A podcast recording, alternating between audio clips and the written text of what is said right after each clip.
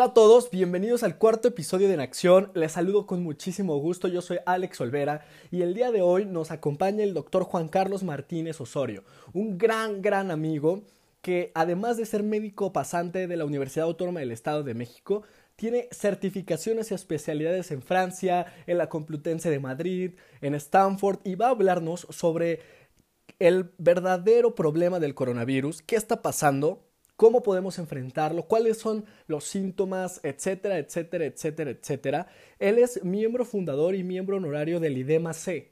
Entonces también conoce esta parte del activismo en materia de salud, la labor que se tiene que hacer en contingencias y por eso es que decidí invitarlo. Lo saludo con muchísimo gusto y los enlazo con él de manera directa.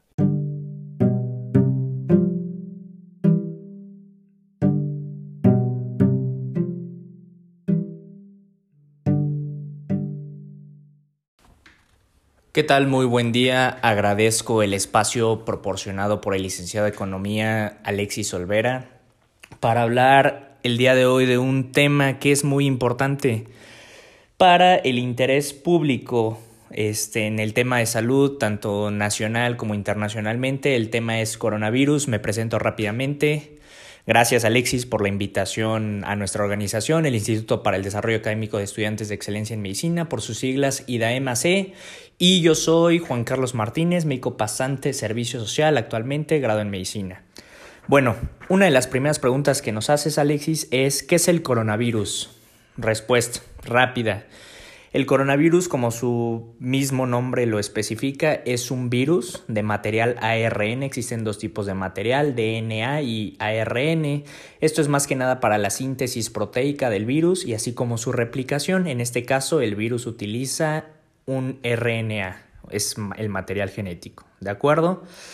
Este, bueno, como todos sabemos hoy, se, este, como todos sabemos hasta el día de hoy, se ha suscitado una pandemia. Esto quiere decir que existe la exposición del virus en casi todo el mundo, con origen, bueno, en Wuhan, China. Es información que ya, que ya conocemos. Entonces, por eso el interés acerca del virus.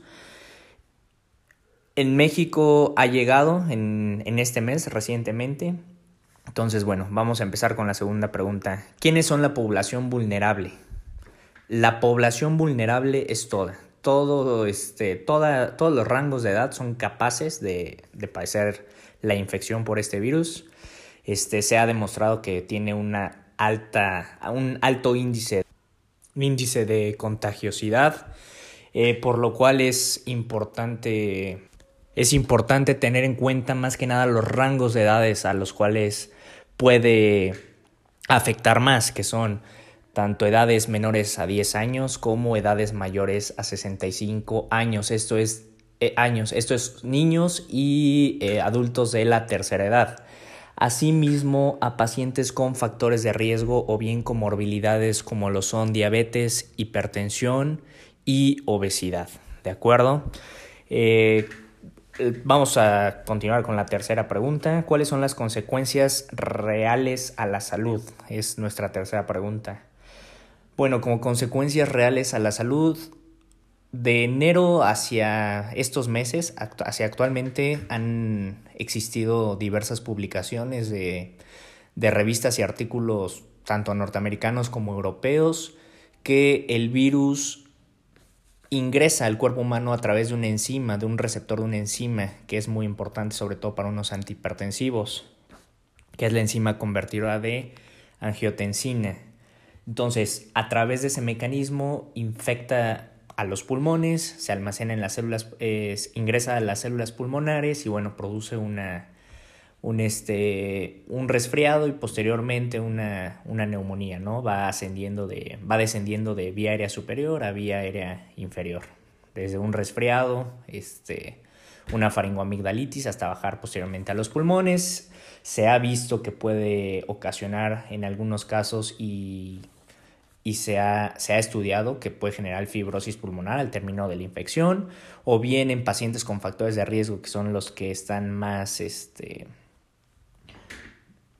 más propensos a una, a una alta a una alta mortalidad por complicaciones, se ha, se ha demostrado que pueden llegar hasta fallecer por la situación de sus comorbilidades. Estas comorbilidades, como ya lo habíamos comentado, diabetes, hipertensión, este, obesidad. Y al mismo modo llegar a requerir en algún momento de terapia intensiva. Terapia intensiva por la necesidad de un ventilador, ¿de acuerdo? Un ventilador es un, un aparato que mantiene de forma de forma artificial la ventilación mecánica, esto para poder ayudar a los pulmones, que su parénquima, esto quiere decir todo su tejido que lo integran, se daña por la misma infección. Esta misma infección posterior a avanzar a un, a un momento en el que requiera ventilador puede evolucionar a choque séptico y, tener complicaciones como la, como la muerte, ¿de acuerdo? Esas son parte de las consecuencias a la salud. Bueno, la cuarta pregunta es cuáles son las implicaciones y costos a la salud pública.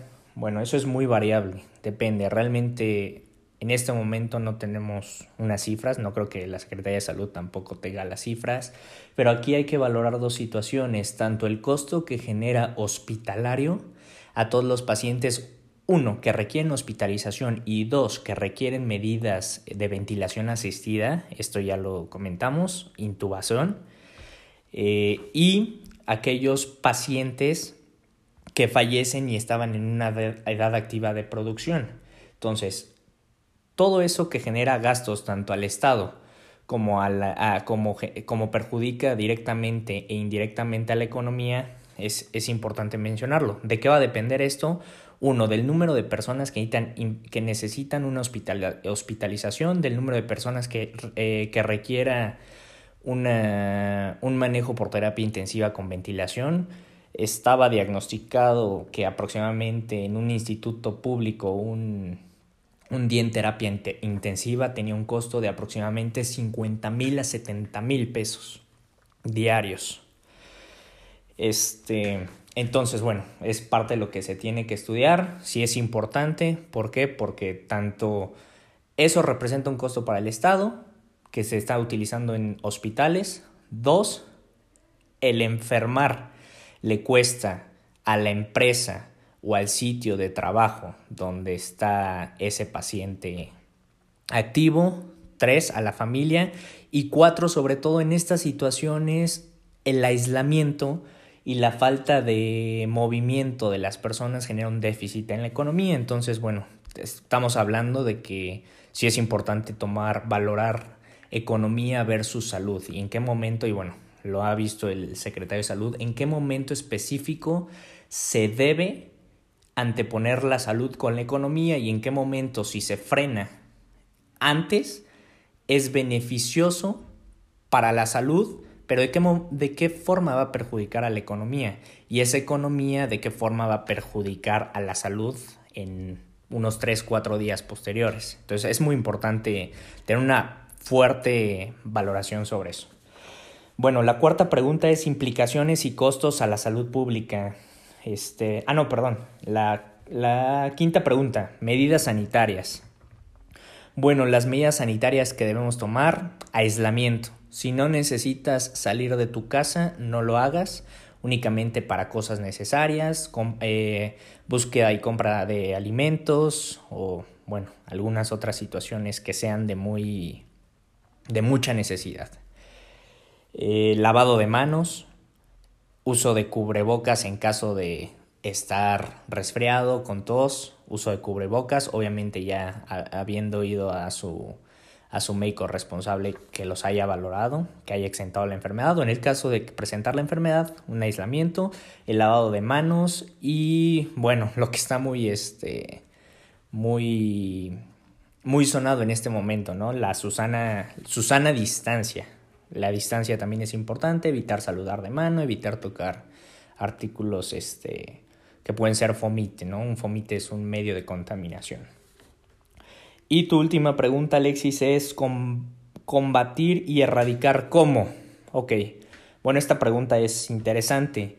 Hasta el momento no, no, existe un tratamiento definido. Estaban hablando de unos medicamentos, hidroxicloroquina y acitromicina, que han, en Francia me parece, que están al día de hoy o ayer, no me acuerdo exactamente cuando leí el artículo, están mencionando que había un 60% de erradicación del virus con esos dos medicamentos combinados, lo cual los mismos este, investigadores médicos franceses comentaron que necesitaban más pruebas todavía en más pacientes para ver si sí es beneficioso.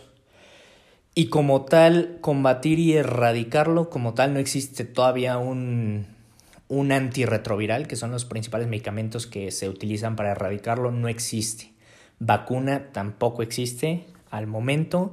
Entonces, ¿cuál sería la forma de combatir y erradicar? La prevención, aislamiento, evitar el contacto, el saludo y sobre todo tomar medidas de prevención. Y bueno, Alexis, serían las preguntas. Espero que les sirvan mucho al público y al escucha y agradezco nuevamente mucho este espacio. Un saludo y fuerte abrazo.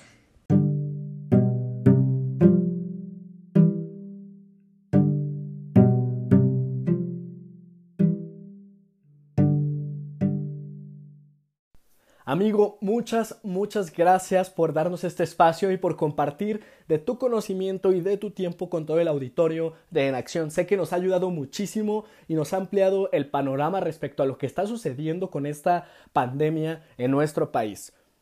A todos los que nos escucharon, muchas gracias. Esperamos que haya sido de gran utilidad la información que el doctor Juan Carlos nos ha compartido. Y no se pierdan el episodio 5 la próxima semana, donde hablaremos sobre la recuperación económica que debe existir en México si queremos hacer frente a la consecuencia socioeconómica que está dejando el coronavirus. Gracias y nos escuchamos hasta la próxima.